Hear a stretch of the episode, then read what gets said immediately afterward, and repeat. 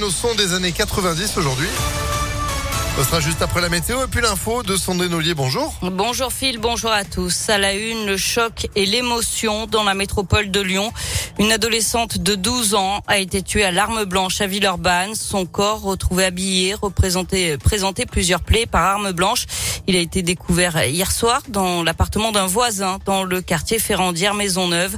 Ses parents avaient signalé sa disparition inquiétante en fin d'après-midi. Le suspect recherché par la police a été retrouvé mort ce matin, décédé par arme à feu dans une forêt de l'ouest lyonnais.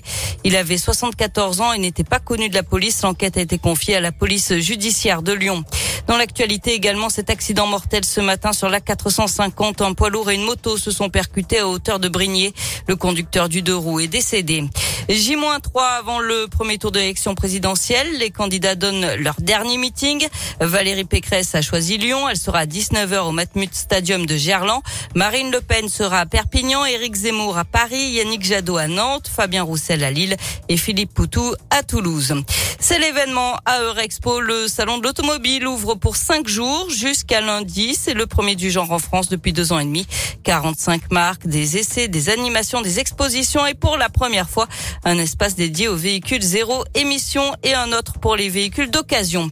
Et puis en bref, une tempête va balayer la France à partir de cet après-midi avec des vents violents jusqu'à 100 km heure sur l'ouest et la région centre. Accompagnée également de fortes pluies, la tempête Diego devrait toucher l'est demain avant de s'évacuer vers l'Allemagne.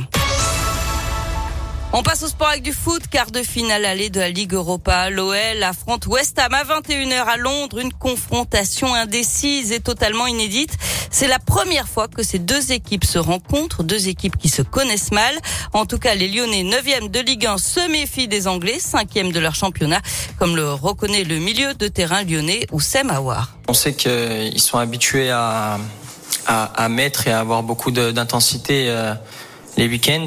On sait que c'est l'un des, l'un des plus grands championnats, donc forcément euh, une équipe préparée au, match européen. Donc euh, nous, en tout cas, on, va bien se préparer euh, sur ce niveau-là, et puis aussi on va essayer de voilà de les contrer comme on sait le faire en, en essayant de jouer au football et puis et aussi répondre au niveau intensité. West Ham OL, c'est ce soir à 21h. Le match retour, ce sera jeudi prochain à Dessine.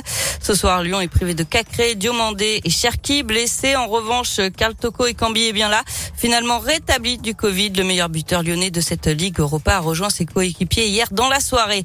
Et puis du basket également ce soir. Dernier match de la saison pour l'Asvel en Euroleague. Les Villeurbanais reçoivent Milan. C'est à 21h à l'Astrobal. Et d'ailleurs, il nous reste des invitations. Les dernières places pour y aller. 04 72 85 67 55 Asvel Milan. Vous y serez grâce à Impact. Appelez-nous. Bonne chance. Merci beaucoup Sandrine.